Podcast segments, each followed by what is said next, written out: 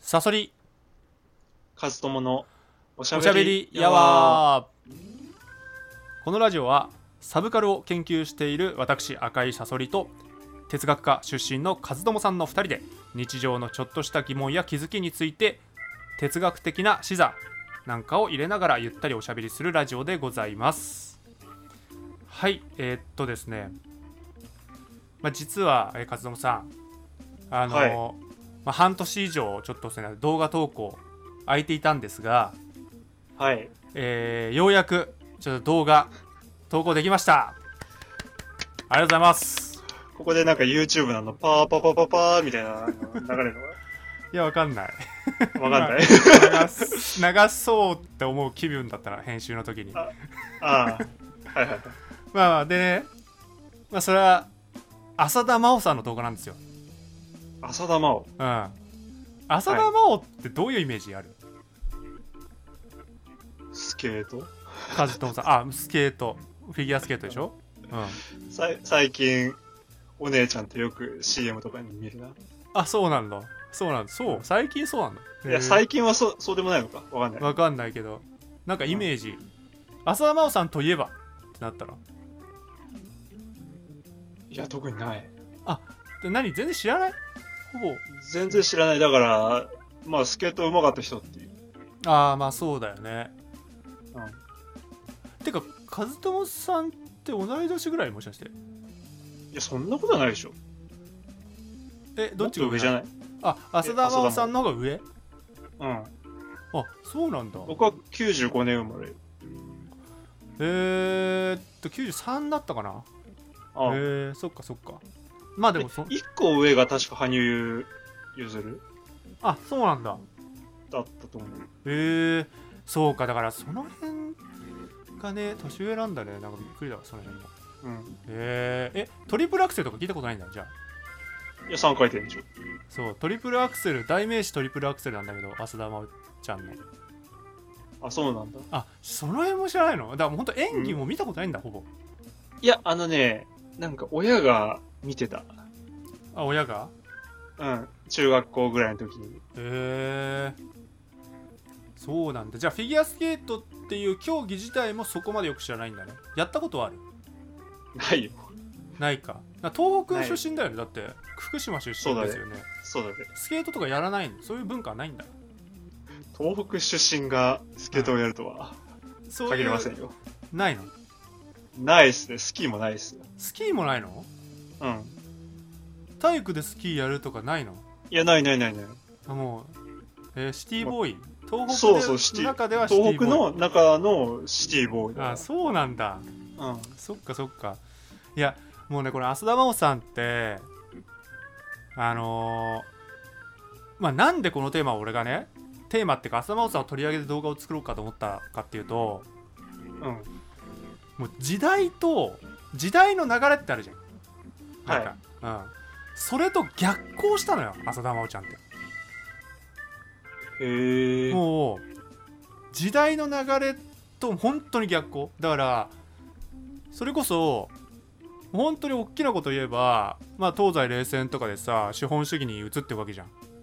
はいうん、もうその社会主義か資本主義かみたいなところで資本主義に移ってるわけでしょはいもう社会主義をもう一度やろうとしたみたいな感じだよね えそこまで言いますす あのいやあのその例えね別に浅田真央ちゃんが社会主義やろうとしたとかじゃなくて そうそうそうだよね。あでもだけどそのそういうのに関連してんのよ実は。っへえ。ていうかねまさに東西冷戦っていうかその浅田真央ちゃんって浅田真央ちゃんっていうかフィギュアスケートってロシア強いのねはい。強いね。結構ロシアのお家芸なのよ。ううん。ん、そので浅田真央ちゃん自身もあの最初日本人コーチなんだけどはい。途中から日本人コーチ以外のコーチは全員ロシアのロシア人のコーチなのだはい。からロシアのなんかそういうこう影響すごい受けてんだよね、はい。うん、だけど時代はアメリカ的な価値観になってくわけよそのすごく広広く言うとね、はい。うん、だ例えばだからフィギュアスケートフィギュアスケートで言えば競技っぽくなってくのね芸術より芸術的なものよりもどんどんどんどんどん競技になってくるあの、いかに綺麗に見せるかじゃなくて、いかにポイントを稼ぐかみたいな。そうそうそうまさにだそれって結構アメリカ的な文化観じゃないそうかもしれないね。うん、なんか本当にねこのねなんだろうな時代の変遷みたいなものがあってフィギュアスケートってもろにそれを受けてんの要はなんかそのロシアのお家芸だったからはい。それがどんどんどんどん壊されていくわけよアメリカに。そうアメリカとかへカナダとかに北米ー、うん、にまあ壊されてくって言い方をしちゃうと本当にあのそっちが好きな人には申し訳ないけどやっぱり古く、うん古き良きフィギュアスケートを好きな人からするとどんどんどんどんねフィギュアスケートってねあ、そうなんだ。そうなのよだって競技も変わっちゃってる感じなんだ。そうよ競技はすっていうかね競技がね例えばなんだろう音楽をかけてさ演技するじゃん今ってはい。はい。そうじゃなかったからね昔はあ、そうなのてかそれだけじゃなかったって言った方がいいのかなあの、フィギュアってさそもそも図形っていう意味じゃんはい。フィギュアスケートってはい。うん、そのスケート靴のブレードってあるでしょその刃うん。あれで氷を削ってその氷の削りの軌跡で図形を描く競技だったのよあ、そのフィギュアだったのそうなのよそのフィギュアなのよ俺、なんかお人形さんみたいなイメージだと思ってあーフィギュアフィギュアねた。フィギュアスーケート。うん。それ何だお人形さんみたいに踊るみたいなことそうそうそう。ああいや全然全然その普通に図形のストレートに図え形ーを描く競技だったのよだからなんかなんて言うんだろうなこの、まあ、芸術的なさだ絵絵みたいなもんだよねうん。足で描く美術みたいなもうなんか、じゃあ、なんだろう、ちょっと違うのかもしれないけど、でっかいさ、筆でさ、うんあの、墨で、もうなんか、即興でなんか書くみたいな。本当にあもう近い本当に本当にそういう感じよそうだからなんかそのこれで何点何点とかじゃなくてもうすごい主主観が入り混じったジャッジとかがあったわけようんはい。うん、その主審がいいとあ審判がねいいと思ったらだ10なんか何点満点とかさそうだけどそういうのやめようよってなったのよ90年代以降、うん。うん、でどんどんどんどんこのジャンプには何点これには何点これには何点バーっつってでそのはい。その図形を描くやつは廃止これが90年だからね廃止されたのがもうまさにおーもう冷戦終了とかソ連の崩壊と同時に強引あの、に、なんかさ、うん、伊藤みどりさんって言いなかっ伊藤みどりさんいるた。うん。あの人はどうなのあの人はどうっていうとえっ、と、その、どっち側ってことそれ以前の人。あの、その、競技以前の選手なの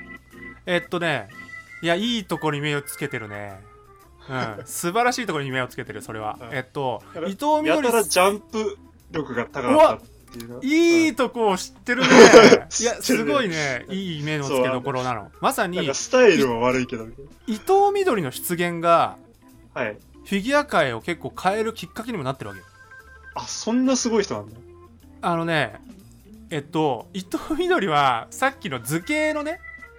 あの図形を描く競技はい。例えばさなんか図形を描く競技となんか3つぐらいあったのよその今でいうショートプログラムフリープログラムっていうね、のがあるの短いプログラムとフリーのあの長いプログラムの2つで今競うんだけど、はい。まあ、それプラス図形の競技があった3つみたいな感じなのねはい。その昔は。でさ伊藤みどりはさその例えばもうその図形を描く競技のギリギリのねあのもう1990年の時の世界選手権、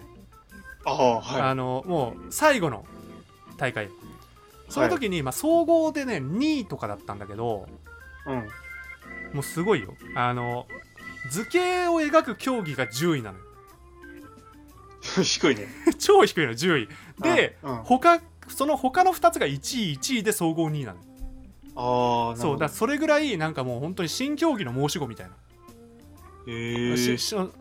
でなんかあのカルガリーオリンピックっていうのが1988年のオリンピックなんだけどうん。えっとそこで5位だったのねうん。でカルガリーっていうのはカナダなのよ、はい。だまさに競技化したい側の人たちだよねはい。うん、なんかもう図形なんてちんたらやってんじゃねえよまあそこまで 言えない言わないかもしれないけど、うん。そんじゃねえよみたいなその、うんスピードスケートとかが強い国だからさ北米ははいあ。のスケートの中でもね、うん、だからスピード出してなんぼでしょスケートみたいな、うんそう競技っぽいスケートが好きな人だからさ、うん、なんかそれでえっとまああの1988年カルガリーオリンピックで5位なのよあの5位は、まあ低いのね伊藤みどりにしてはっていうのあ、そもうなんだ。もう伊藤みどりってその時もうやばいのよもう次元が違うぐらいジャンプできたのねあ、そうなんだ。でも次元が違うもう10年先を行く技術を持ってるって当時言われてたんだけどそいつが5位っていうのが、うん。オリンピックって何スポーツの祭典じゃねえのって言い出すわけよやっぱああ、はい。 スポーツの祭典で10年先を行く技術の伊藤みどりが5位ってみたいこう言って。うんなそうそれひどいでしょみたいなうんなんか競技なんだったらそういう技術ジャンプ技術とかそういった難しいことやってることを評価しようよっていう流れがね流れを生んだ、うん、きっかけみたいな感じだね1988年のカルガリーオリンピックの伊藤みどりの順位なるほど。じゃあ、その伊藤みどりの、あの、なんつうんだろう、グラフ的には、うんあの、ある点、あ、だから完璧ではないんだね。その、そうそう総そう合点では劣るけども、あうるん一点はもう10年先ぐらいの技術を持ってたそかうら、うん。それを評価してなんぼでしょっていうことで競技化していく。そうそうそうそう本当にね、うでそっちに動くんだよね、はい。うん、そっちに本当に動いてくあの特に冷戦崩壊してもうアメリカ一強になってからのまあ古き良きフィギュアの破壊のされ方っていうのはすごいうんででまあちょっと朝の方に戻るんだけどまあすでに13分使ってますけど。そ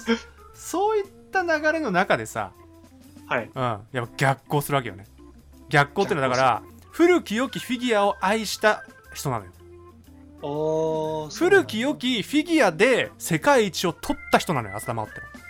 ほうほうほうそこがすごいのよなるほど。もう得点とかには反映されないことばっかり練習しまくるわけ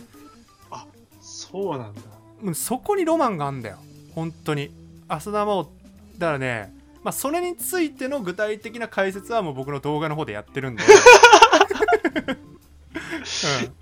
いい CM になりましたん、ね。いい CM になったかな うん。そそううね。ねうんうん。浅田真央に至るまでがそう出てきましたね。まあそのねなんかその導入らへんだからフィギュアスケートの歴史とかももちろんもっと詳しく解説してるけどはい。そこが一番のもうテーマ浅田真央のこのなんてもうこの諦めない力とか